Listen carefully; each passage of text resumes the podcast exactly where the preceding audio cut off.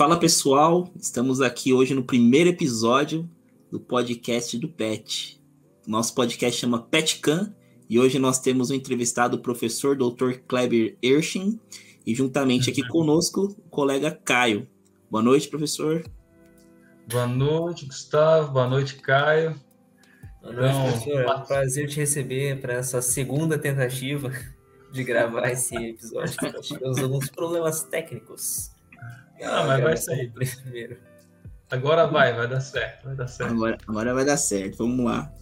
Professor, a gente queria que o senhor se apresentasse aqui um pouquinho para a galera. Quem é o professor Kleber Erschin?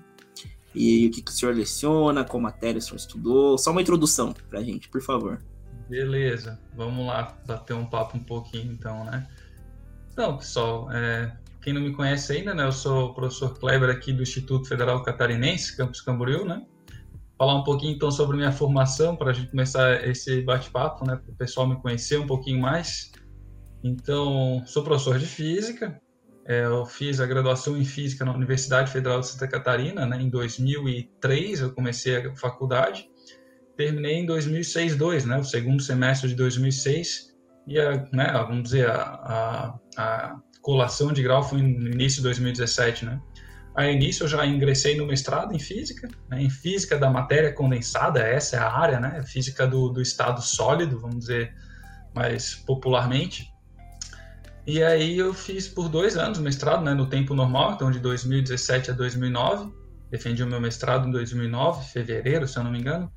E em 2009 eu já engatei também no doutorado, né? Então eu fiz um, tive uma vida acadêmica aí sequencial, quatro anos de graduação, duas de mestrado e quatro de doutorado, finalizando o doutorado em 2013.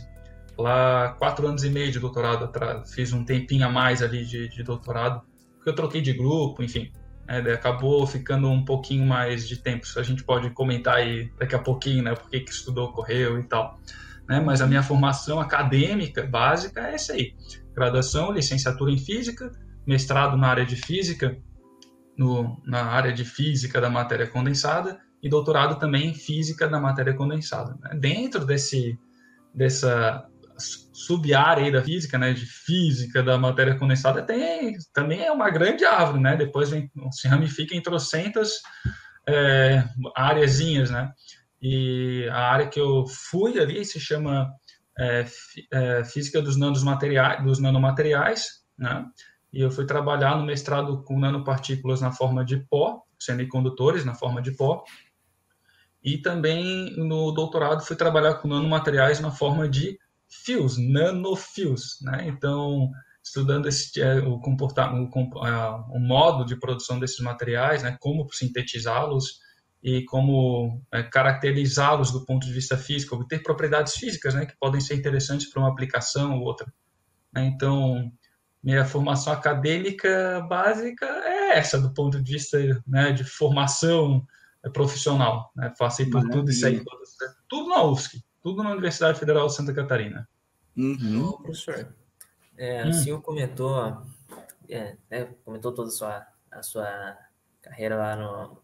Carreira não, a sua formação acadêmica, e ela é bem extensa. E não tem muitas pessoas assim que, que fazem uma, uma que tem uma carreira ah, uma formação acadêmica tão longa. É, em algum momento o senhor pensou de largar ali, ah, vou parar por aqui? Ou o senhor sempre quis, não, eu vou fazer o doutorado? é, não, é, depois que eu pensei em fazer pós-graduação, já, já tinha na, na, minha cabeça muito claro que eu ia terminar o doutorado, né, já era muito claro. O único momento que eu tive assim, ah, será que eu tô no, vou fazer isso daqui? Foi na graduação, bem no início, né? Quando eu entrei na física, primeira semana de aula lá, que eu vi que ah, né, eu, eu não era muito bom em matemática, né? E fui inventar de fazer física, né? Porque eu me senti desafiado, eu achava muito difícil no ensino médio. Assim, eu quero ver se esse troço é difícil mesmo, né? Eu vou estudar para ver se é difícil. Resolvi fazer a faculdade, olha só na cabeça, né? Uhum. E aí, bom, daí na primeira semana, cálculo 1, né? Física, geometria analítica, eu, meu Deus do céu, cálculo 1, né? Quase chorei na quarta, não lembro. Começou lá na segunda, terça, quarta, estava na biblioteca quase chorando lá, porque eu não conseguia entender nada, né? Daí o professor na quarta noite falou, meu curso era noturno, né, licenciatura em física. Na quarta noite ele falou assim: agora vai ter monitoria de cálculo a partir de amanhã. Pô, eu vivia naquela monitoria lá na primeira fase. Aí o aí nisso eu passei para monitoria de cálculo lá direto, né, tirar minhas dúvidas. Eu vi que era a vida. Não, beleza. Então estou percebendo que eu vou estudar e vou dar conta, né? Daí eu já não pensei mais em desistir. Claro, né? Depois a primeira fase foi difícil, assim, puxado, estudei estudava horrores, assim, meu curso era começava às seis e meia da noite até às dez quase, era assim lá na Universidade Federal de Santa Catarina. Eu pegava dois ônibus para ir, dois para voltar e chegava em casa, comia, né? E ficava estudando até de madrugada para não esquecer o que aprendi, né? Então, era bem normal ir até as quatro da manhã estudando, né? Mas, enfim, eu tinha essa possibilidade, né? meus pais tinham as condições, assim, vamos dizer, de me permitir só estudar, né? Então, eu aproveitava realmente para estudar. Era um baita CDF na faculdade, né? Então, foi. Mas, é meu Deus, dava... ensino médio, professor. Ah, bem diferente do meu ensino médio, né? Meu ensino médio, como já comentei com vocês uma vez aí, no ensino médio eu fiz ali aquela coisa, né? Aluno regular, mediano, só para passar, né? Então, primeiro ano do ensino médio, é, é, fiquei acho que em recuperação lá na época em história e português, eu acho, acho que era isso. E olha que eu gostava de história, gostava bastante. Uh, segundo ano, acho que passei direto, e o terceiro, primeiro, foi uma lástima. Fiquei em recuperação em tudo, né? em, em, quase tudo, assim. Né? Física era bem ruim, né? Acho que na época era quatro bimestres. O primeiro bimestre eu lembro que acho que eu tirei três e meio na média. No Nossa. segundo bimestre quatro, quatro e meio, sei lá. Depois eu decidi fazer física e né, no meio do ano eu tinha que escolher no vestibular, né? O que, que vai fazer? Deu lá. Me senti desafiado, não entendo física, eu vou fazer física. Quero ver se esse troço é difícil mesmo, né? Daí aí meu... descobri que é difícil mesmo. É, daí minha média aumentou para 6,5, eu acho, e depois para 9, né? Melhorou assim. Mas mesmo assim fiquei em recuperação, né? Mas o vestibular eu fiz na época, eu, na minha cabeça eu já pensava, ah, eu vou passar, né? Porque fazia os, os como é que é, os simulados. simulados, é isso. E eu sempre tirava nota boa ali, né? Apesar de eu ser meio malandro, assim, não ser um, um aluno muito dedicado, né? Mas só que era fácil passar em física. E ainda hoje é. São três candidatos, eram na época três candidatos para uma vaga, né? Hoje tu pega às vezes como tem mais instituições oferecendo física, ofertando física, às vezes sobra vaga, né? Uhum. Então, mas assim na época eu estava bem confiante e de fato passei, né? Mas foi isso. O meu momento de pensar em desistir foi quando eu quase entrei. Depois que passou a terceira fase ali, que eu vi, ah, não, de fato, eu já peguei o ritmo acadêmico, né? Aprendi a estudar meio que autodidata, assim, né? E vi que era só sentar a bunda na cadeira e estudar. Daí perdeu a graça o meu desafio, né? Então a ideia era eu, né, eu conquistar um troféu ali que acabou perdendo a graça. Eu conquistei o troféu, né? Eu, tipo, pá, vi que é só estudar, né? Então, beleza, vou me formar. Já tinha isso na minha cabeça, era só estudar. Eu tinha tempo para estudar, né? Eu não precisava trabalhar, né? Então, uhum. isso facilitou bastante para mim. Não é a situação de todo mundo, né? A gente sabe. Muita gente trabalha e estuda, né? Professor, e daí foi. Em que momento ali você teve certeza que você se encontrou na área assim? É isso que eu quero fazer. Seguir para a área de física. É, esse momento é, é, do que eu queria fazer, é, mais do que ser professor de física, é, essa decisão foi antes mesmo de entrar na faculdade, eu queria ser professor. Né? Hum. Então, eu queria ser professor, claro, como eu, meu desafio foi física na área de física, porque eu queria estar sempre em contato com os jovens, assim, era essa a minha ideia. Né? É, claro, então, nada melhor do que estar dando aula no ensino técnico integrado ao médio, como no IF, que é cheio de, de jovens sempre, né? Para estar sempre escutar, aprendendo com os jovens também, novas ideias e por aí vai, né? Uh, então foi ali. Antes de entrar na faculdade, eu já sabia que eu queria ser professor antes de ser é, físico, né? Licenciado em física. Foi assim. Maravilha. Gente traz alegria de exercer essa profissão, algum momento legal que aconteceu. Como é que é ser professor? Ah, vamos lá, que a história é um pouco, pouco longa, né? É, bom, vamos lá por partes aí. Então, bom, ser professor é, é, eu adoro ser professor e mais do que isso, estar em sala de aula, né? Uh, e vou, vou, dar uma volta grande aqui, né, desse contexto todo que eu vou explicar aqui. Então, quando eu estava no meu mestrado e doutorado, a gente tinha uma vivência acadêmica muito em função de fazer pesquisa, né? Então, produzir material de, de pesquisa para publicar em artigo científico. Então, eu tinha a visão de ser um cientista de fato ali. Era assim uhum. que eu me, me, enxergava, né, no mestrado e doutorado. Pô, tem condições, tem equipamentos caríssimos aqui para poder trabalhar, fazer pesquisa, né? Coisas que a, a instituição federal te permite fazer, uma privada dificilmente vai ter, por exemplo, um difratômetro de raio-x para eu fazer as medidas lá que custam, né, um difratômetro, um equipamento desse custa 500 mil reais, já deve estar mais. Ou dificilmente vai ter um, um, como é que é, um microscópio eletrônico de transmissão que custa um milhão e meio, né, uma instituição privada. Só a manutenção do microscópio desse é mais de quase 200 mil por ano, né? E tu tem que ter, tem que ter esse gasto, né? Tipo, eu não vou fazer a manutenção. Se não fizer, ele não vai mais funcionar. Uhum. Então, então tem que ter esse, esse custo aí todo, né? Uma instituição privada, se quiser ter um tipo de equipamento desse. Então, a instituição federal, vamos dizer, te possibilita esse mundo de, de pesquisa, né?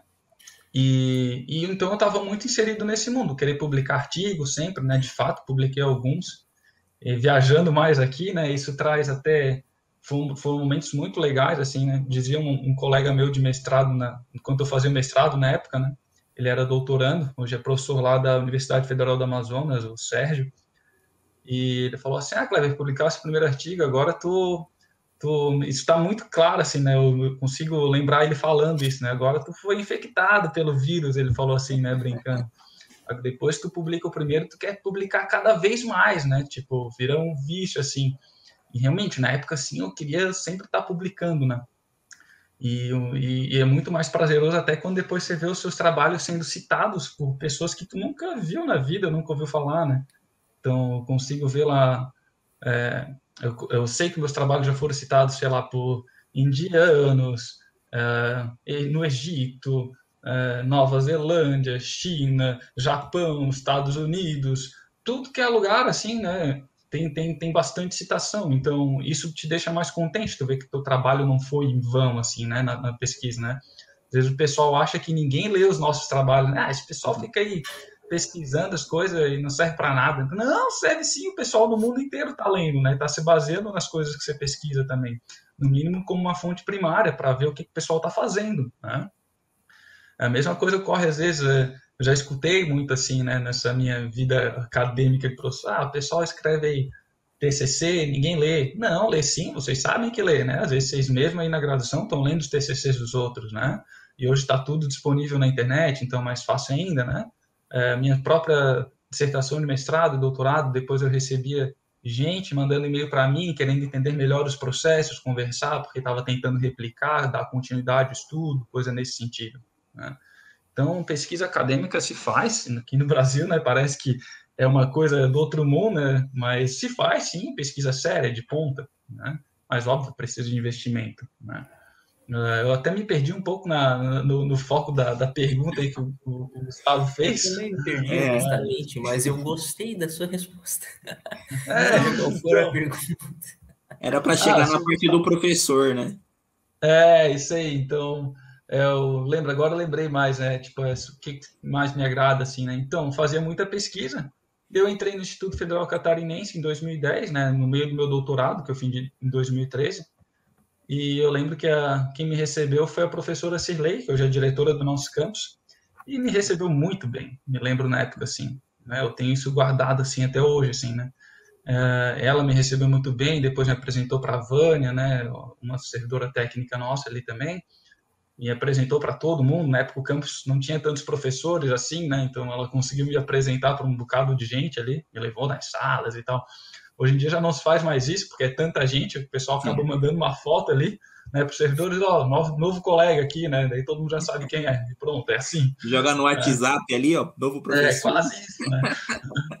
e, só que daí na época a professora Cirlei pegou e falou assim: ah, tá fazendo doutorado, né? Ah, então, vou te dizer o seguinte é, aqui a gente não tem fomento, né, dinheiro nenhum para pesquisa, né, entre aspas, essas palavras assim, deu, pá, né, beleza, e aí, né, tipo, eu tinha aquela veia ainda de ser só pesquisador, assim, né, e estava entrando no mundo, no Instituto Federal para dar muita aula, né, para dar aula, né, e E aí ela falou isso, assim, claro, eu não levei até hoje, nunca, não levei isso para mal, ela só falou a verdade, né, assim, uhum. e de fato não, não teve esse, na época não tinha esse fomento todo que tem, talvez tenha hoje com editais internos do campo, né, na reitoria, etc., para fomentar a pesquisa, né, era meio diferente. Então, depois que eu entrei no, no instituto, né, de fato foi foi o meu primeiro emprego, né? Eu tô meu primeiro emprego desde 2010 no instituto, só que eu trabalhei. Essa é a minha vivência profissional, de fato, né, como professor. E de fato o que eu mais gosto é estar em sala de aula, né, dentro do Instituto Federal Catarinense. Então, por mais que eu, eu sou tutor do PET, né, é, eu tenho já tive projetos de pesquisa, de extensão dentro do campus, mas o que eu mais gosto de tudo ainda é estar dentro de sala de aula por que isso, né? Por que, por que seria isso? Claro, de eu estou próximo do que eu gostaria, meu sonho lá do início, que é estar com os jovens, né? E porque eu, além de a gente ser professor, a gente tem que ficar boa parte do nosso tempo de trabalho resolvendo burocracia. E isso, a maioria, acredito eu que a grande maioria dos professores acham um saco, né? Mas, enfim, faz parte, né? Como qualquer emprego, tu vai ter as burocracias, né? E a gente tem que lá ficar preenchendo documento disso, daquilo, fazendo relatório disso, daquilo, enviando para não sei quem. Né? Ou seja, é, eu já até brinquei, você já falou em outros momentos, parece que eu tenho que ficar provando que eu estou trabalhando toda hora para esse governo, assim, né? Tipo, fazendo um monte de documento comprovando que eu estou trabalhando, né? E a gente trabalha pra caramba, né? Quem, é. pra gente estar tá ali dentro do sabe, assim, provar que a gente está trabalhando. Né? Hã? Bom, a gente ali do PET tem que provar que a gente está trabalhando para receber dinheiro. Também, né? Tem que fazer relatório, né? Tem que ficar fazendo o PET aqui, a gente, né? Tem que ficar fazendo, eu faço relatório, vocês A gente fazem. entende um pouquinho, professor, só que é. a burocracia é muito maior. É, tem que mandar, eu tenho que compilar os relatórios de vocês, o meu enviar para a Proem lá, né? Mas, enfim, hoje a gente fez o um sisteminha lá e tá legal, né? Pelo menos tá mais rápido de fazer isso. Graças a Deus, né? Mas é isso, né? Eu falo às vezes para pro, os alunos, assim, também, né? Que às vezes diz assim, ah, pessoal, eu não, não gosto de física, né? Para que, que eu faço isso aí, né? E tal. Então, né, pessoal, fala, a gente não vai fazer na vida sempre só o que a gente gosta, né? É, exatamente. É, por, por, mais que um ou outro consigam fazer isso, né? A minoria, né? Consegue realmente só fazer o que gosta, assim. Mas, óbvio, tu vai estar trabalhando o que tu gosta, mas o trabalho que você gosta também vai vir burocracia. Ah, mas eu sou dono do meu negócio. Bem, tu vai fazer alguma coisa que tu gosta, mas tu vai lidar com toda a burocracia, contratar funcionário, né? Folha de pagamento, relatório de, da empresa, sei lá para quê, é, é, declaração de imposto de renda, e, tudo isso aí, né? E quando você é funcionário de uma empresa qualquer, vai ser igual. Você vai estar fazendo atividade que você gosta, mas vai prestar contas também, né? Como é que você está fazendo, fazer um relatório para a chefia, fazer uma apresentação, sei lá, alguma coisa nesse, vai fazer, ou seja, a maioria das atividades tu vai acabar fazendo alguma coisa que não, que não foi aquilo que tu imaginou lá na graduação, né? Ah, eu, eu vou, estou estudando aqui, sou bacharel, bacharel em sistema de informação, só vou programar, só vou fazer software. Não, não vai ser só assim, não pode, pode ter certeza que não. Essa é a qualificação mínima que você vai ter para o teu trabalho, né? É, certamente é isso, né? Mas, de fato, o que eu gosto mais ali é Pode falar aí, diga. Não, pode terminar, claro, pode terminar. É, o de fato que eu gosto mais mesmo é estar em sala de aula, que é onde eu ponho em prática é, tudo aquilo que eu aprendi na graduação, né? É, e mais do que eu já aprendi na graduação, né? Porque fora disso a gente acaba tendo que estudar também outras coisas, né? É, e, e pôr tudo isso em prática. Tá? Uh, acho que o, o, o, Gustavo tinha perguntado até é, situações que eu já. é, alguma situação assim que te, que te ficou na memória, uma lembrança boa. É, uma lembrança boa. Esse tempo eu botei no, no meu Facebook, essa que o próprio Facebook me relembrou. Se eu não me engano, eu não lembro de cabeça, acho que foi a LM12, licenciatura em matemática, turma de 2012. Daí era é, a turma de 2012, né? Mas eu dava aula para eles no ano de 2013, se eu não me engano. Foi, é, que foi o ano que eu defendi o doutorado. E aí eles fizeram uma, uma, uma surpresa para mim quando eu cheguei na aula para dar para dar aula para eles à noite, né? Vieram com um bolinho lá, falando, né, pô, que essa data não podia passar em branco, né? E a turma era pequena, eram seis alunos, acho, seis, sete alunos, alguma coisa assim. E fizeram um bolinho com todo carinho lá para a data não passar em branco, né? Então eles sabiam que eu ia defender o doutorado, né? E foi a minha primeira aula depois que eu defendi o doutorado no curso superior, E aí eles fizeram surpresa. Então isso me marcou bastante, assim, foi a situação que, que mais me marcou, né? O carinho dos alunos. Claro, tiveram outras, assim, né, mais individuais, é, ou situações de muita gratificação, né? Alunos, é, às vezes vem, pô, professor, tua fala até hoje, eu, eu, eu lembro das suas aulas, né? E, e como eram boas, né? Eu, hoje eu gosto mais de ciências exatas devido às suas aulas, coisas nesse sentido, né? Então, são coisas que são muito gratificantes para quem é professor, né? É esses momentos, assim, que tu diz, pô, tá valendo a pena, né? Muito bom, professor. Ali, quando o senhor comentou ali que muitos, você recebe muitos alunos que dizem, ah, eu não gosto de física, física não é para mim, física é chato, física é difícil.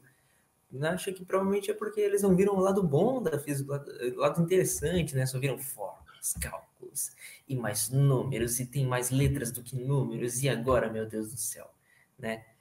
É, por exemplo, ali no IF tem um laboratório de física, né? Mas mesmo ali, a, a, bom, a maioria das escolas nem tem. Mesmo ali, é, a cada 15 dias tem uma aula, né? Que intercala entre os laboratórios de química, física e biologia. Então, assim, acaba não, os alunos acabam não vendo, né? Para que serve a física, só vê os números tivesse mais é. laboratório, acho que talvez gostassem mais. Né? É, talvez sim, essa parte mais prática, né? É, é, complicado quando a gente começa a entrar ali no, na forma como é o sistema de ensino, né? É, começa a ver as variantes, compara com outras instituições, né? É, mas o próprio laboratório que a gente tem, eu dou aula de laboratório de física já há um bom tempo ali no, no nosso campus, né? Tem outros professores de física, mas normalmente eu que acabo pegando essas disciplinas aí é, o pessoal se sente mais à vontade em deixando comigo os outros colegas, né?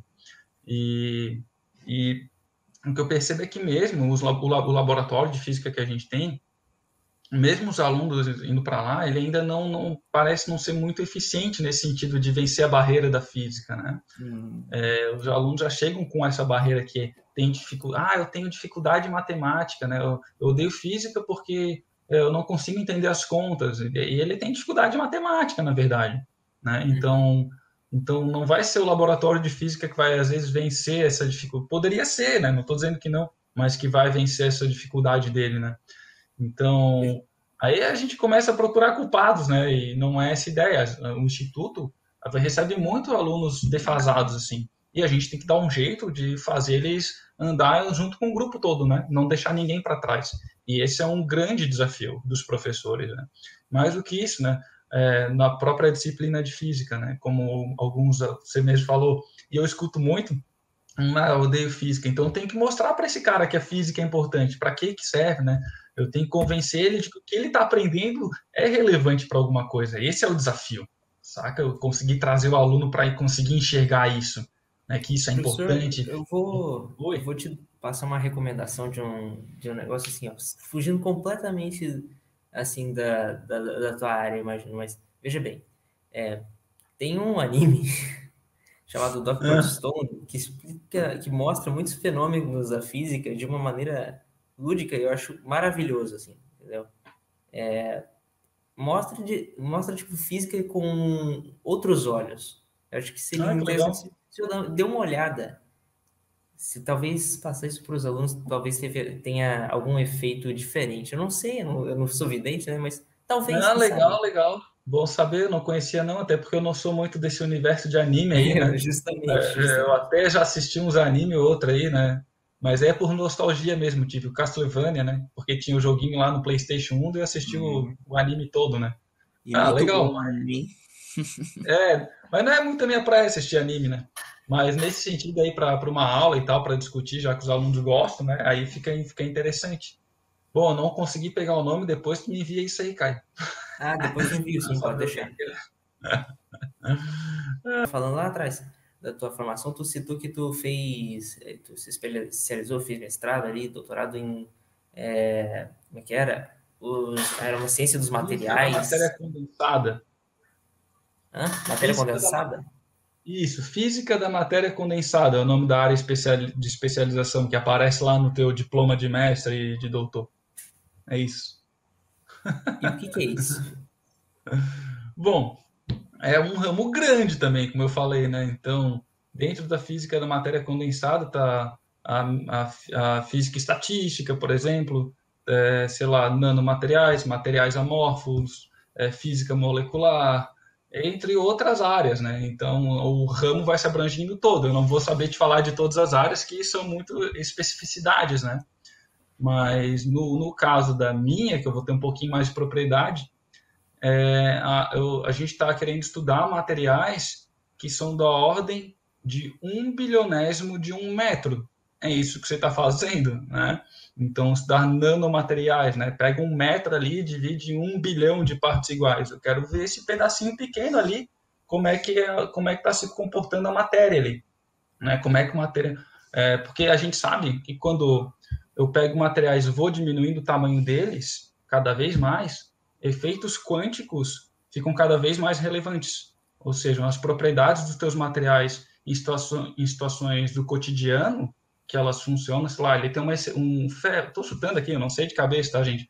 Pega o ferro, tem uma excelente condutibilidade térmica em temperatura ambiente, numa barra bem grande aí. Sei lá, se eu diminuir o tamanho dele demais, talvez essa propriedade de condutibilidade dele, térmica, vai mudar absurdamente. Ou seja, eu, eu com, diminuindo o tamanho deles, eu consigo controlar as propriedades desse material. Né? Então, eu consigo alterar as propriedades físicas dele. Então, é isso que se deseja quando você está é, trabalhando com ciência dos materiais, né? Até esses cursos que tem de, como é que é o nome? Engenharia de materiais, também trabalha muito com isso. Então, manipular a matéria, até quase, a gente consegue manipular hoje em dia a matéria a nível atômico, mudar atomicamente a posição de átomo, botar onde quiser e ver o que, que vai acontecer com a propriedade física do material, para vocês terem noção. Então é isso que se buscava no, no, que eu buscava nos estudos, né, que eu fazia no mestrado e doutorado, quando mestrado de novo, né, eu trabalhava com nanomaterial na forma de pó, e no doutorado com nanofio, né, é, é, de material ferromagnético. Era isso. Então Professor, e, e essa é o a matéria, a parte específica da física que você mais gosta ou não? Ah, sim, sem dúvida, né? É, Para mim, sim, né? Eu, até. Então, vou voltar um pouco na história aqui. É, quando eu comecei a graduação, o que eu mais gostava era astronomia, né? Então, não era nem astrofísica, né? Que é além de, vamos dizer, é mais aprofundado do que eu falar astronomia, né? Então, quando é, do, a, a, visão que eu tinha, pô, eu gostava de astronomia, eu gostava do, da, dessa parte de divulgação científica de astronomia né? Que, que você compra um livro lá na livraria é, para ver como é, foi a evolução dos conceitos de física, que se baseou muito em observações do céu, né? Então eu gostava disso bastante. Só que aí eu fui, o, a graduação foi passando e logo, como está falando logo no início da graduação, eu li muito sobre astronomia. Eu meio que enjoei desse tema. Né? Aí no meio da graduação eu fui, eu fui fazer um, é, eu fui monitor de física e aí lá eu comecei, então, de fato, por um pouquinho em prática, o que seria o meu futuro de ser professor de física, né? Fazer licenciatura em física. Então lá eu recebi alunos de todos os cursos de ciências exatas aí da graduação da UFSC, iam lá tirar dúvida de física comigo, né? E com outros colegas também monitores. E, eu achava muito legal que ali eu já conseguia ver o feedback da galera que aparecia. Eles iam lá, pô, eu gosto de vir no, na monitoria do Kleber, né? Porque ele atende muito bem, explica muito bem, então vai no horário dele lá. É, daí depois vinha aluno querendo me, me pagar para ter aula particular também, né? Então, uh, naquela época ali, putz, eu cobrava, pra você ter noção, aula particular na época, 2003, não, 2005, 50 reais na época, né? E, e eu tinha uma, um colega meu que dava aula de física já num colégio e tirava 15 reais a hora. Ele falou, Kleber, como é que tu como é... 15 não, perdão, acho que 10, 8 reais, uma coisa assim no município. Ele falou, Kleber, se lá eu oferecer aula particular a 15 reais, eu não consigo aluno nenhum, ele falou. Assim, eu falei, tá se vendendo. cobrava um, um pastel com caldo de cano de aula. Na época, 50 pila, assim. É, hoje eu já não dou mais aula particular também, eu não quero mais também, né? Mas já teve procura, sim, né? É, principalmente agora que eu fiz um, aquele meu canal lá na internet, né? No, no YouTube, o Física e Exercício, já deu o pessoal ver os vídeos, já, já apareceu o contato privado, pessoal, você não dá uma aula particular para mim? Não, não, não é o meu objetivo mais, né? Já, já dou bastante aula, já tenho o meu trabalho, né? Eu tenho meu salário, então não dependo mais de uma aula particular. Né? Então. Mas aí, professor, mas o, a pessoa chega assim. Oi? Mas, professor, a pessoa chega assim: você não me dá uma aula de particular, tipo, 500 reais. Ah, daí a gente conversa, né? Agora. É, é, daí é muito mais que eu ganho num dia, né? Então, daí é. Professor, aproveita um pouquinho o gancho que você comentou aí do, de um canal. Você fez um canal? Por que, que você fez esse canal aí de física? É, esse aí é o meu canal de física. Por que, que eu fiz ele? Bem, bem lembrado, né? Então, é, a gente tá na pandemia aí, né, povo? Então, ano passado, do nada, todo mundo virou remoto, né? E aí a gente tinha que ir correndo fazer as pressas materiais para os alunos, assim, didáticos, né? E eu não tinha tudo pronto. Eu sempre dei aula presencial. Então a minha recorrência foi muito vídeo no YouTube de professores. Tem muito professor bom no YouTube dando aula de cursinho, de graduação, de pós-graduação. Tem muito material bom de física, tá? de professor mesmo, a, a sério, né? Tipo, que tem seu mestrado, seu doutorado também, até mesmo muitos professores só de graduação. Né? Porque, até porque você tem mestrado doutorado no sentido de dar aula, não vou dizer que é o que mais conta. Claro, quanto mais conhecimento, melhor, né? Mas a didática em si, pô, tem muito. Só a graduação, muito professor de licenciatura aí dá um banho, muita gente tem mestrado e doutorado, né? Então eu não achava conteúdo é, do jeito que eu gostaria que eu, eu tivesse ensinando para os meus alunos né, na internet. Então, eu até achei muito material bom, mas às vezes tinha um detalhezinho, um conceito que ele deixou de falar no vídeo e eu queria que ele tivesse falado. Né? Aí eu, pá, não, vou produzir material. Eu comecei a produzir uma coisinha ou outra, só que dá muito trabalho. Então, eu não uhum. consegui produzir com a velocidade que eu gostaria para ter um material de qualidade, né? Eu me cobro muito na qualidade dos vídeos, assim. Bom, vocês podem conferir lá, né? Ver se é realmente a qualidade que eu estou falando, né? Mas eu me cobro muito, assim. Então, para eu produzir um vídeo, eu demando, demanda muito tempo. Né? É, vou dar um exemplo, né? Uh, então, bom, mas então respondendo, né? Por que, que eu fiz o canal? Para poder dar conta ali do, do, dos conceitos que eu queria que os meus alunos aprendessem, né? Mas só que no fim das contas eu não consegui produzir vídeo a tempo, né? Para o ano inteiro, né? Para todas as disciplinas que eu dava.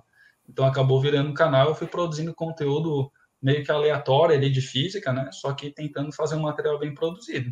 Mas como eu falei, uhum. eu, eu, faço tudo ali. Então eu edito, eu tive que aprender a mexer no Photoshop e aprendi com meus alunos do PET, né? Aqui, o Gustavo, que deu lá o mini curso básico, então fui rever o vídeo, depois procurei mais coisas na internet, né? Então eu edito as fotos, divulgo, é, faço trocentas edição de vídeo, é, gravo, regravo, né, até ficar do jeito que eu gosto. Aprendeu Isso até é... animação, né, professor? Animar um pouco ali. Como? Animação ah, com Blender, né? Puto, o Blender, então, cara, meu, ferramenta fantástica, né? Mas também demandou muito tempo para aprender e até agora eu não sei tudo, né? Óbvio que não. O Blender faz, meu Deus, faz de tudo, né? Eu mexo só no básico. Tem um milhão de ferramentas, né? É muito difícil de usar. Sim, faz, faz tudo, faz tudo. E fora que meu computador nem dá conta do Blender, né? Se eu quero fazer cenas muito grandes ali, isso que eu uso pouca, pouca coisa, já, já tipo, é, não dá conta meu computador. Então, com o Blender eu, tenho, eu fiz algumas animações lá para o meu canal, mas realmente é, é, é bem trabalhoso mexer no, no, Blender e precisa muito tempo para se dedicar. Né? Então, eu fiz, e o tempo que eu tenho é à noite, normalmente, quando eu não estou dando aula, né? ou final de semana. Só que eu não faço isso toda noite, nem todo final de semana, né? Porque minha vida não é só o computador, né? Enfim. Mas acabei que eu fiz umas animações lá pro canal e muita coisa eu faço no PowerPoint mesmo. A maior parte das coisas é tudo no PowerPoint. Aí é muita gambiarra dentro do PowerPoint, mas eu consigo me virar muito bem, né? Usar muito bem a ferramenta, o PowerPoint em si, para fazer meus vídeos. Mas para vocês terem uma noção, um vídeo que eu faço, sei lá, de 10 minutos, né? a maioria dos meus vídeos tem mais do que esse tempo, mas eu preciso de uma semana aí, basicamente, trabalhando à noite aí para conseguir ter o material, as animações prontas de PowerPoint, né? Só para você ter uma noção. Uh, mas aí depois eu tenho é, que gravar o vídeo, que vai um dia inteiro, muitas vezes, ou no mínimo um turno inteiro, uma tarde ou uma manhã, né? Depois vai outro turno para editar o vídeo, depois é outro dia para produzir o material de divulgação do vídeo, né? Então demanda muito tempo. Eu faço tudo sozinho, né? Então não tenho funcionário, nada disso, né? É um hobby, né? É um dos meus hobbies aí. O, o acabou virando esse canal de física, né? Mas eu me divirto. E é legal ver o feedback, assim, né? Às vezes eu recebo comentários nos vídeos e, e o pessoal sempre falando bem, né? É, raramente tem, tem um comentário ou outro ali, não é nem falando mal, mas às vezes falando que podia explicar de outro jeito, né? Mas enfim, mas de modo geral a comunidade assim do YouTube, né, tem que, que precisa dessa matéria de física para estudar, né? Lá tem matéria do ensino médio, do superior, tem tem acho que dado um bom feedback assim. Hoje eu tenho ali 26 vídeos produzidos, acho. E uhum. tá, tá com quase 930 inscritos, quase isso, né? E já tem vídeos ali com que fechou agora essa semana aí mil visualizações, então estou satisfeito dentro de um ano para um canal que não tem pretensão nenhuma assim de, de ser, né? Eu não tenho pretensão de ser um youtuber, né? Grande, nada disso, porque afinal de contas eu tenho meu trabalho, né? Então, como uma brincadeira, acho que tá, tá, tá indo legal, né? Eu também tive essa a oportunidade de fazer, produzir alguns vídeos para essa plataforma também, professor. Eu, eu, entendo como é que o senhor se sente que, tipo assim, fazer um vídeo é bacana, mas o melhor de tudo é quando alguém vai ali nos comentários e posta, e comenta ali, ah, que entendeu, que gostou, que, que não entendeu uma coisa, e você interage com a, a interação com a comunidade é a melhor coisa na produção é. dos vídeos para qualquer plataforma. É. é. a interação é bem legal, né? O feedback uh, te dá um respaldo, né, para saber se está no caminho certo também, ou se não está, né? Então, isso, bom, é, vamos dizer, é motivador, né, quando tem esses feedbacks assim, porque se você ficasse produzindo vídeo sozinho, ninguém falasse nada, né, primeiro que você ia perceber que ninguém tá vendo, não ia dar visualização, né, Nem, quase nenhuma ali, né, e, e se ninguém fala nada, ou ou ninguém tá entendendo, né, o que tá falando, ou não tá bom, essa é a minha visão. É, ou um ou outro, né? Bom, professor, a gente falou aqui da sua parte acadêmica, né? Foram 10 anos de estudo ali na UFSC. Falamos Isso. um pouco também, o senhor contou aqui da sua experiência como professor, a relação com os alunos. E a gente também, a gente falta a gente comentar um pouco sobre o programa PET, né? Como é que é, foi aí verdade. que você ingressou? Como é que é o programa? se você gosta de participar do programa? Ah, sim. ah gosto que é sim. Um, que é um, uma uma coisa importante, pelo menos representou é, um fator importante nos últimos anos do, do, do, professor, né? Ah, sim, sem dúvida, uhum. né? Dentro da instituição do, do Instituto Federal Catarinense, eu estou desde 2010, então vão dar 11 anos agora em outubro, e mais da metade eu estou no PET. Né? Então, sem dúvida, é, uma, é, um, é um tempo muito importante da minha carreira enquanto professor. Né? Mas vamos lá, por que, que eu, eu, eu como é que eu vim fazer parte desse, desse programa é maravilhoso do ponto de vista nacional, né, que tem mais de 800 pets no Brasil inteiro, né, espalhados em todo, todo o Brasil, em todo o estado, né, uh, em diferentes instituições federais. Uh, bom, acontece o seguinte, em 2010, né, quando uh, surgiu um edital ali do, do governo para ver novos pets no Brasil. E aí, na época, a professora Michelle Arend, aqui do Campus Camboriú, participou desse edital, né, colocando uma proposta para ter um PET no Instituto Federal Campus Camboriú, Catarinense, Campus Camboriú, e um outro campus também, nosso Instituto Rio, Grande é, Rio do Sul, para ter um PET lá também. E a gente foi contemplado nesse edital, e então ela foi a primeira tutora do grupo, né, e permaneceu por seis anos, que é o tempo máximo que pode permanecer no grupo como tutor. Claro, depois de seis anos, ela era obrigada a abrir um edital novo para concorrer com outros tutores. Né? Ela poderia concorrer também, é... só que ela não quis porque ela foi fazer pós-graduação dela, um pós-doutorado. Né? E aí abriu o edital e eu participei. Para participar desse edital, necessariamente tinha que ser professor doutor, não necessariamente, mas preferencialmente doutor. Se não tivesse nenhum candidato doutor, podia entrar um professor mestre. Então, assim como vocês fazem para entrar no PET, né, tem o edital para os alunos entrarem, concorrerem à bolsa, para o tutor a mesma coisa, tem um edital igualzinho para concorrer a ser tutor. Né? E aí participou eu e uma outra professora, que eu não lembro o nome dela, mas ela era uma colaboração, ela era de outro campus, estava colaborando aqui no campus Camboriú, ela tinha mestrado. Então, vamos dizer, ela já ficou atrás aí, né? E também não podia nesse sentido com só sendo colaboradora, ela tinha que ser servidora do campus, né? Não, não de outro campus vindo aqui só fazer colaboração. Então só teve eu de candidato, né? Então meio que caiu para mim o PET ali, né? Mas claro, para concorrer tem que se inscrever, né? Hum. E na época também o nosso campus, 2016, eu me lembro bem disso, assim, estava crescendo a quantidade de professores doutores, né? Então, é, depois de 2016, mais um monte de professor virou doutor dentro do campus, né? Muito professor saiu para fazer doutorado e voltou sendo doutor. Então eu lembro assim que a gente devia ser uns 100 professores, certo? Deviam, tô chutando aqui, tá, galera, os números, mas acho que era algo em torno de uns 30 professores doutores. Hoje a gente acho que é em torno de uns 150 professores, deve ser mais da metade aí doutor, eu chuto, tá, no nosso campus. E o resto quase tudo mestre, né? Um ou outro só com uma só a graduação ou especialização, né? Então os professores do nosso campus aí tudo baita estudado aí, né? Mínimo 10 anos aí graduação, mestrado, doutorado, né, estudando, se especializando na área, né? E daí eu entrei para o PET, né? E estou até hoje, estou quase terminando meu período também, como vocês já sabem, né? Então entrei em 2016, então em 2022 eu também tenho que abrir portas para outro candidato a tutor do PET, né? Mas acho que é, é o ciclo natural, né? Interessante que se renove também. Né? Assim como a professora Michelle saiu, vem, vem eu, depois vem outro professor com novas ideias para crescer ainda mais o programa, né? E por aí vai. Mas eu gosto muito de estar no PET, porque me possibilitou crescer muito.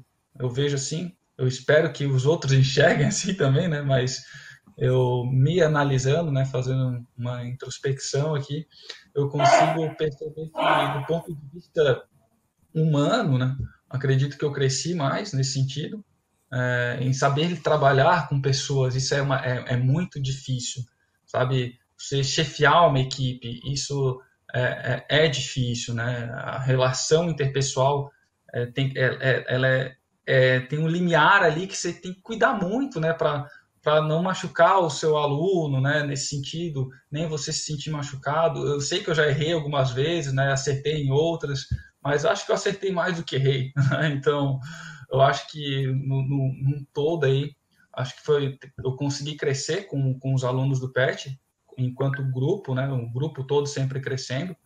E eu imagino que tenha sido recíproco para a maior parte dos alunos que passaram pelo programa. Porque eu não vou ser hipócrita, eu sei que teve alunos que passaram e acabaram não gostando do programa, né, por N motivos, enfim, né. Às vezes eu falei enquanto orientador, né, enfim, são coisas que só quem está sujeito, né, vai vai estar tá disposto a essas situações, né, exposto a essas situações aí. Mas eu acho que a gente colheu bons frutos aí ao longo desses seis anos, diversos resumos expandidos publicados. A gente produziu muito material bom, né? principalmente para os vídeos do YouTube, softwares, é, seja para o próprio Instituto Federal Catarinense aqui, né? Estamos é, tentando desenvolver software para a comunidade, como o software lá de astronomia, né? Já fizemos, vocês dois fizeram o site de jogo lá do Covid para a Defesa Civil, né? Então, acho que são só alguns pequenos exemplos, né? Fora os outros, todos os alunos já passaram enquanto eu era tutor e antes da Michelle, com trocentas oficinas em escolas de extensão, né? Então a gente tenta sempre estar em contato com a comunidade. Esse é o principal, acho, foco do PET, assim. Né? Se a gente vai para os eventos acadêmicos desses encontros de PETs que existe, né? Como vocês sabem, encontro da região de cada região do país dos PETs e depois o encontro nacional. Pô, se você vai nesses encontros da região sul ali, você vê que todos os pets, o maior enfoque deles é sempre trabalhar com a extensão. A finalidade é quase sempre a extensão. Por mais que a tríade está sempre junto, ensino, pesquisa e extensão, a finalidade é entregar alguma coisa para a comunidade, né? Um, um, um produto, né? Mas uma, algum material de ensino né? para a comunidade. Então, esse é o maior desafio, estar em contato com a com comunidade. E isso é a parte mais difícil, né? Então, tu, tu conseguir, enquanto tutor, né, uma posição de tutor, tu tem que motivar teus alunos para isso, né? Porque quem está na linha de frente ali, pelo menos no nosso PET, né, como vocês sabem, eu, enquanto tutor, coloco vocês na linha de frente direto, né? Vocês ali atuando com a comunidade, né? É, eu fico mais no meu canto ali, se der algum pepino, né, eu volto lá para orientar vocês, mas de modo geral é vocês aí que são os grandes autores do grupo, né, os alunos, né, que, que, produzem de fato, né, e eu estou lá sempre tutorando, orientando o grupo, né, tentando fazer da melhor forma possível. Mas me agrada muito, me agrada muito estar no PET, é uma pena que logo vai acabar esse período, mas faz parte de um ciclo, é a vida, é assim. Mas está acabando assim, né? em algo melhor no lugar, professor, com certeza. Né? Ah, sim, sim. Aí a gente vai produzir, continuar. Deixar de produzir, de ser professor, a gente não vai, né? Então, é, essa, vamos dizer, é o, é o, é o que eu penso para que eu me formei, é o que eu sei fazer da vida, é o que eu pretendo continuar fazendo, né? Não penso em, em mudar isso tão, tão cedo, né? Maravilha, professor. Agora, acho que para a gente finalizar assim a nossa conversa, foi um papo bem bacana, vamos falar um pouquinho do, do Kleber mesmo, não como professor. O que, o, prof... o, que o Kleber gosta de fazer aí como hobby, quando está em casa mais tranquilo? É, um pouco disso vocês já sabem, né? Porque vocês, é, o Buda mais até conviveu mais comigo, né? Enquanto não tinha pandemia ali, né? O Caio eu já conhecia já desde o Karatê, né? Então já estou falando um pouco do meu hobby aqui. É, o Caio também foi meu aluno ali no ensino integrado uh, no ensino médio. Acho que foi, né, Caio? No laboratório, né? Foi, Chegou a ser, né? Foi. Isso. É, foi no primeiro ano. primeiro ano do, Isso, do primeiro ano, né? Aula de laboratório de física. E, mas meu hobby, que eu gosto de fazer é, né, fora do mundo acadêmico aí, tocar uma viola, que eu sei que o Buda gosta também. Quem não sabe aí, galera, o Buda é o Gustavo aí. então, gente gosta de tocar é, chega no final do vídeo e resolve explicar esse pequeno detalhe, assim. O povo deve estar perdido. O que é esse Buda que tanto faz? então, violãozinho eu gosto bastante. Então, de vez em quando eu pego o violão para brincar aqui em casa, né? Canto alto pra caramba, eu gosto de cantar alto, né? Meus vizinhos aqui que tem que me escutar. Às vezes nem minha esposa me suporta aqui. Fala, mas, mas assim. Faz parte. Faz parte. Fora isso, eu gosto muito de, de, do universo de artes marciais, né? Lutas, assim. É, como eu falei ali, eu o cara, a gente treinava karatê com um professor que ele é bem duro, assim, gosto muito dele, o Sensei Mário, né, mas ele é bem ogro, assim, então ele, ele é aquele karateca raiz, né, o cara, né, é, não, não é, cara é daquela escola antiga, sabe, então Pega uma pesado passar uma, uma rasteira lá no, no professor, mas ele parece uma árvore pregado no chão. É, o cara é muito grande, né? Ele é, ele é, forte, assim, então. Mas é muito legal. Então, eu sinto muita falta de treinar karatê, porque eu parei desde que a pandemia começou. Eu falei pro. É. A gente chama ele de sensei, né? Desde que começou a pandemia, é, falei que só ia voltar quando, né? Eu voltasse à normalidade, no sentido. Quando eu voltar a trabalhar. Se eu voltar para a escola a voltar a trabalhar, quando eu voltar ativa, né, presencialmente na, na escola, né? Então, aí, enfim, já vou estar esperando, na esperança que vai estar todo mundo vacinado, né? E aí sim voltar a treinar. Então, eu sinto muito falta de de estar tá fazendo essa atividade física, né?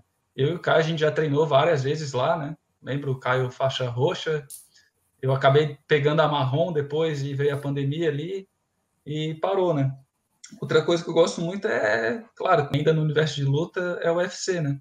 E óbvio, é, é, tirando isso, né, as atividades em família, né, eu gosto muito, então eu e minha esposa, a gente vive aí saindo para passear, dar um feriadinho, a gente, pff, deu qualquer feriado, meu, a gente tá indo para uma pousada aí, mesmo na, na, pandemia, né, a gente pega uma pousada que está bem isolada ali, que costuma, uma pousada, eu digo uma casinha, né, então não tem contato com ninguém, tá fechadinho lá, e a gente costuma né, curtir eu e ela aí.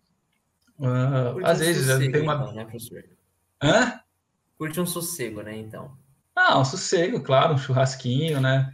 Com a família, tudo. É, coisa boa, né? É, é, é, é as coisas boas da vida, né? Compartilhar em família, com os amigos, tipo de coisa. Então, os amigos também fazem falta, né? Desde que eu vim para Camboriú, meus amigos mesmo de, de infância, né? Estão tudo lá em São José. Então, sempre que a gente desce, normalmente a gente se encontra também.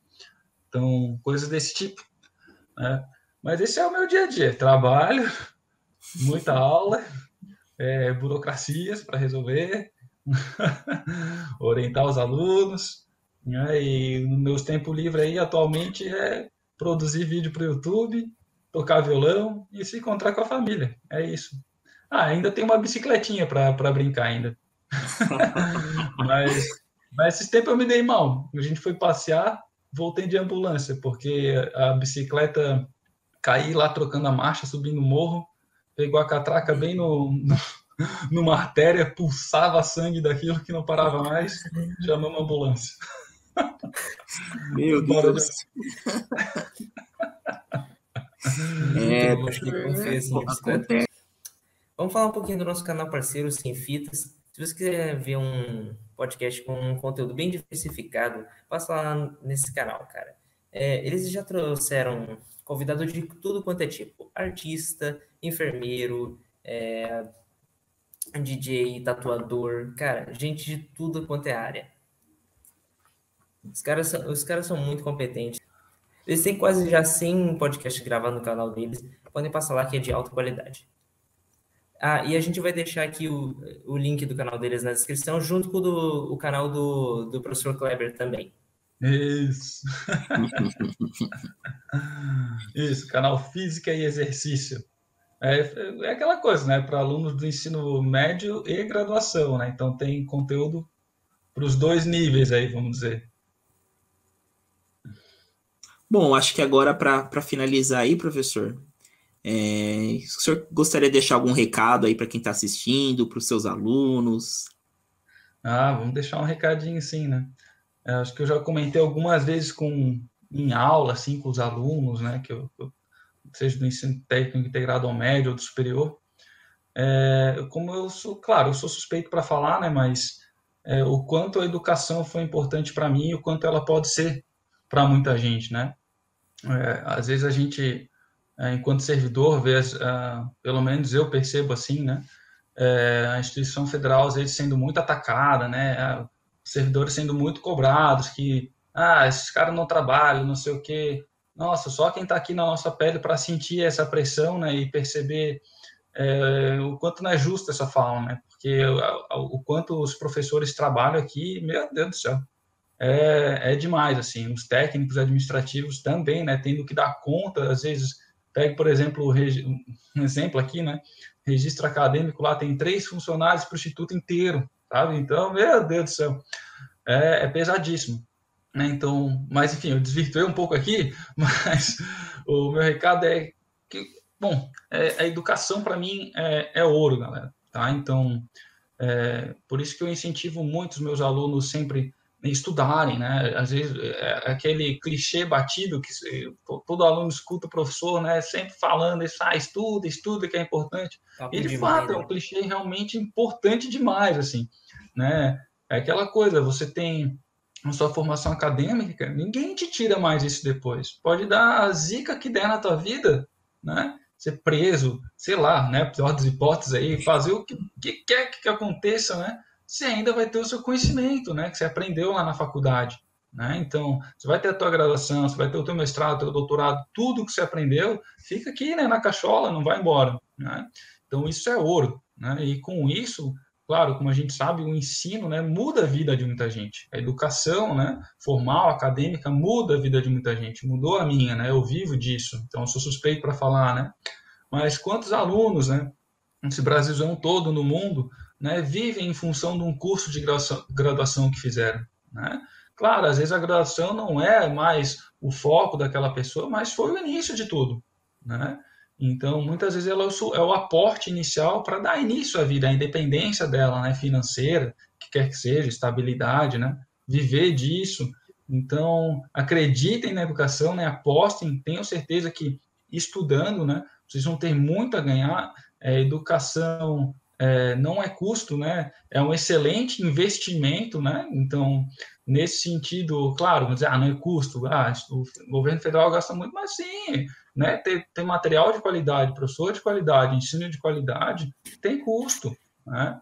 E que bom que a instituição federal consegue prover isso muito bem para a sociedade. Né? Então, sou suspeito, como falei, né? Eu trabalho no que eu considero uma instituição é, de alto nível, né? Com excelentes profissionais, professores muito bem graduados, formados, né, é, com, com, a possibilidade de, de poder oferecer um bom material de ensino né, para os alunos, para a comunidade. Então, nossa instituição aqui é muito boa, né? Instituto Federal Catarinense, né? Então, o meu recadinho é esse aí, galera. Estudem, né? Acreditem na educação, que sim, ela tem poder aí para mudar vidas, né? Quero deixar só um, então, um abraço aí para o Gustavo, para o Caio, né? Pelo, pelo convite de ser o, o projeto piloto do nosso PetCam podcast, né? E esperamos aí que a gente tenha outros convidados cada vez melhores, né? Os nossos podcasts aí, porque a ideia, né, que a gente tem é conseguir passar para a comunidade um pouquinho é, o, como que é a nossa instituição, né, o que, que ela oferece, né, tra, é, trazer profissionais para falar de diferentes áreas, né, para aquele aluno que vai vir para a nossa instituição também conhecer de fato o que, que é o curso, né, como esse curso, um determinado curso vai prover o mercado de trabalho depois, como é que, né, todo esse tipo de discussão acho que vai ser interessante a gente ter aqui no, no nosso podcast, né?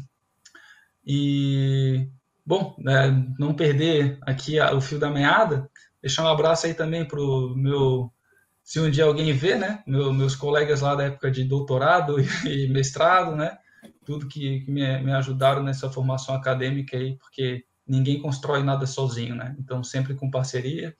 Então, se eu cresci, né, foi porque eu tive apoiado no ombros de gigantes, né? Então, isso é, eu não, não, esqueço nunca, né? Sempre com quem me apoiou assim para eu ter a formação que eu tenho hoje. Obviamente, meus pais, minha mãe, tudo também, né?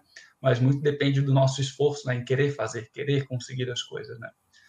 Então, galera, é, acho que é isso, né? Então, um abraço para vocês aí. Deixo vocês finalizando, né? Tá com vocês. Então é isso. Kleber Ashton, sabe as palavras. Bom, gente, se você chegou aqui, até aqui, por favor, deixa o like, se inscreve no canal aí, compartilhe nas redes sociais para dar aquela força, para nos ajudar a alcançar cada vez mais público, chegar mais longe. Muito obrigado, professor Kleber, por ter comparecido, aceitado o nosso convite. Yeah. Eu acho que é isso Valeu, por hoje, pessoal. gente. Valeu, abraço para todo mundo. Até mais. Até a próxima, galera. É.